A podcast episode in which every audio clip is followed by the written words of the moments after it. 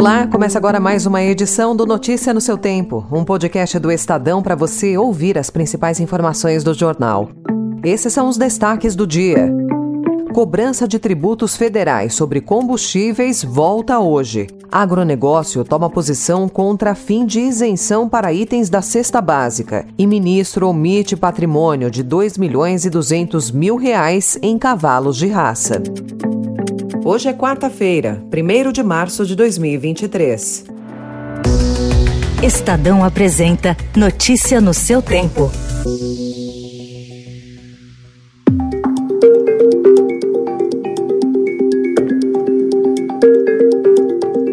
consumidores de gasolina e a Petrobras vão bancar um reforço no caixa do governo para diminuir o rombo previsto nas contas públicas deste ano. O ministro da Fazenda, Fernando Haddad, anunciou ontem a volta da cobrança de tributos federais sobre combustíveis a partir de hoje. A reoneração da gasolina será de 47 centavos, o que, com desconto de 13 centavos da Petrobras, dá um saldo líquido de 34 centavos, e a reoneração do etanol será de 2 centavos, mantendo a diferença de 45 centavos. De acordo com a Associação Brasileira dos Importadores de Combustíveis, o preço da gasolina na bomba vai subir cerca de 25 centavos por litro. Para arrecadar cerca de 29 bilhões de reais com a medida, o governo vai taxar as exportações de petróleo por quatro meses. O efeito sobre o lucro da Petrobras será de 1%. A Frente Parlamentar da Agropecuária tomou posição contra o fim da isenção dos impostos sobre os produtos da cesta básica, previsto na proposta de reforma tributária do governo. Com o mecanismo que o governo Lula quer criar, o imposto seria devolvido para a população de baixa renda, como uma espécie de cashback para os mais pobres. O agronegócio afirma que a oneração da cesta básica é prejudicial para todo o setor produtivo e diz que haverá aumento de preços e inflação.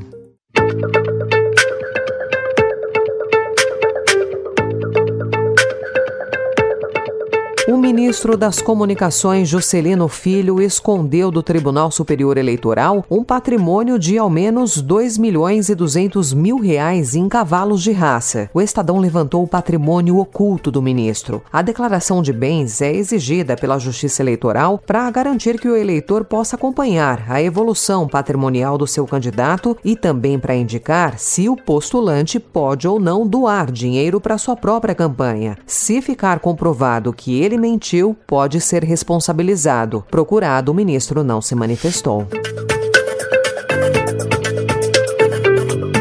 O Estadão de hoje também informa que, dias antes de ser nomeado comandante do Exército pelo presidente Lula, o general Tomás Miguel Miné Ribeiro Paiva afirmou que a vitória do petista nas urnas foi indesejada para a maioria dos fardados, mas infelizmente ocorreu. As declarações foram feitas em 18 de janeiro e vieram a público e também levaram ontem um militar a ligar para o ministro da Defesa, José Múcio Monteiro, para dizer que as suas falas foram tiradas de contexto. O Palácio do Planalto não vai dispensar Paiva. Procurado, Múcio não se manifestou. O Exército não respondeu à reportagem até a conclusão desta edição.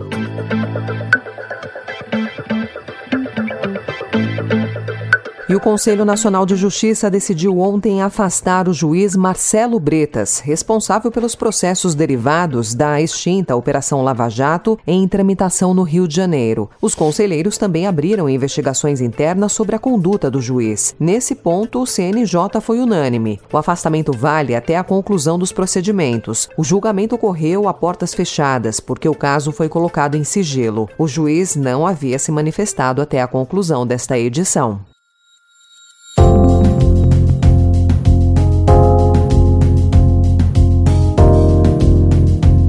Famílias desabrigadas pelas enchentes e deslizamentos de terra causados pelas chuvas que afetaram o litoral sul de São Paulo em 2020 e Franco da Rocha, na Grande São Paulo, no ano passado, ainda esperam uma solução definitiva de moradia. Muitos voltaram a residir em áreas de risco. A Prefeitura de Franco da Rocha informa que oferece auxílio moradia emergencial de 608 reais para 350 famílias. O município prevê a construção de 692 unidades habitacionais reais. Já a Prefeitura de Santos informa que há 4.224 unidades habitacionais que serão destinadas à demanda dirigida e famílias moradoras em áreas de risco socioambiental. O Poder Municipal também informa que as famílias recebem ininterruptamente auxílio moradia emergencial. O Estado diz que firmou convênios com municípios da Baixada Santista para contenção de encostas no valor de 48 milhões de reais.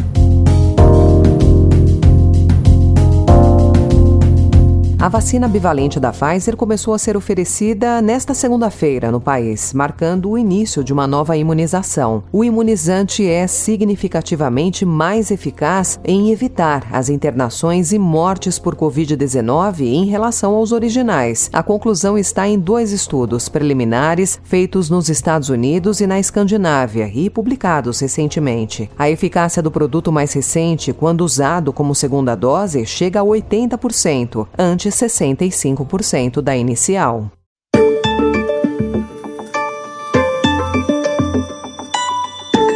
Nos destaques internacionais, a Agência Internacional de Energia Atômica, que confirmou ontem a detecção no Irã de partículas de urânio enriquecido a 83,7%, pouco abaixo dos 90% que são necessários para a fabricação de uma bomba atômica, segundo o relatório ao qual a agência France Press teve acesso. De acordo com o relatório, a agência pediu esclarecimentos ao Irã e a continuidade dos diálogos para determinar a origem dessas partículas. Notícia no seu tempo. In this family, it's the scientists versus the artists.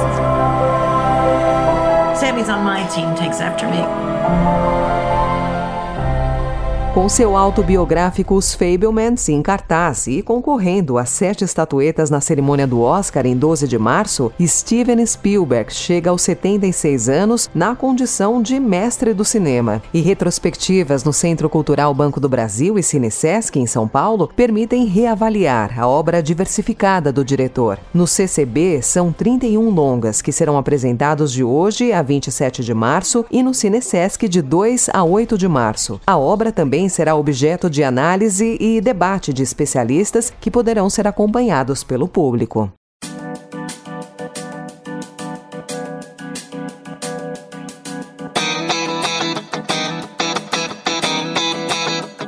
Essa foi mais uma edição do Notícia no seu Tempo, com a apresentação e roteiro de Alessandra Romano, produção e finalização de Mônica Herculano. O editor de núcleo de áudio é Emanuel Bonfim. Obrigada pela sua escuta até aqui e até amanhã.